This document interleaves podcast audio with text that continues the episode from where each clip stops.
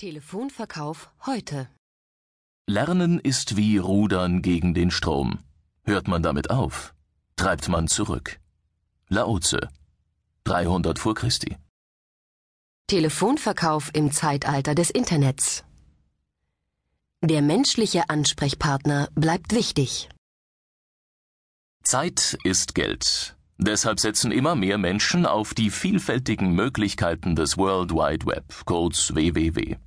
Gerade vor dem Hintergrund der von Tag zu Tag zunehmenden Datenfülle lässt sich über das Internet unaufwendig wichtiges Basiswissen recherchieren, auch über die Sie interessierenden Kundenunternehmen. Doch für Detailentscheidungen und Spezialinformationen rückt der Mensch als Ansprechpartner weiter in den Vordergrund.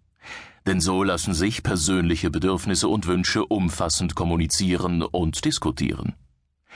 Wer also individuelle Auskünfte wünscht, greift zum Telefonhörer. Wer es nicht ganz so eilig hat, schickt eine Anfrage per Fax oder E-Mail. Doch kann man nicht sicher sein, wann das angefragte Unternehmen die elektronische Post öffnet und beantwortet. Deshalb wird das Telefon als schnelles Kommunikationsmedium immer eine Zukunft haben. Denn nur telefonisch erhält ein Auskunftssuchender eine direkte Antwort und zusätzlich all diejenigen Informationen, die sich nur durch die persönliche Gesprächssituation per Telefon ergeben.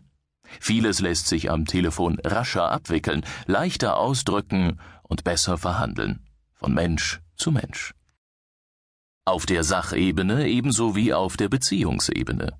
Die Beziehung während der Kommunikation mit dem Gesprächspartner durch ein freundliches Lächeln oder Lachen zu verstärken, gelingt nur beim gesprochenen Wort. Kaufentscheidungen, rationalisierte Bauchentscheidungen. Kaufentscheidungen sind größtenteils Bauchentscheidungen, auch wenn wir sie rationalisieren. Daher spielt die Beziehungsebene eines Kontaktes eine absolut dominante Rolle.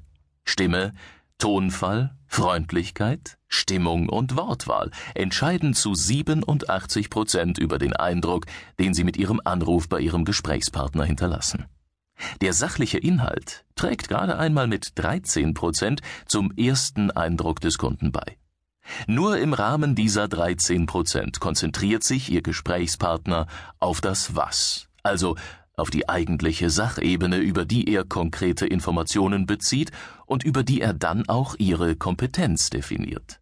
Das Wie entscheidet also eindeutig sehr viel stärker als das Was über Ihren Erfolg.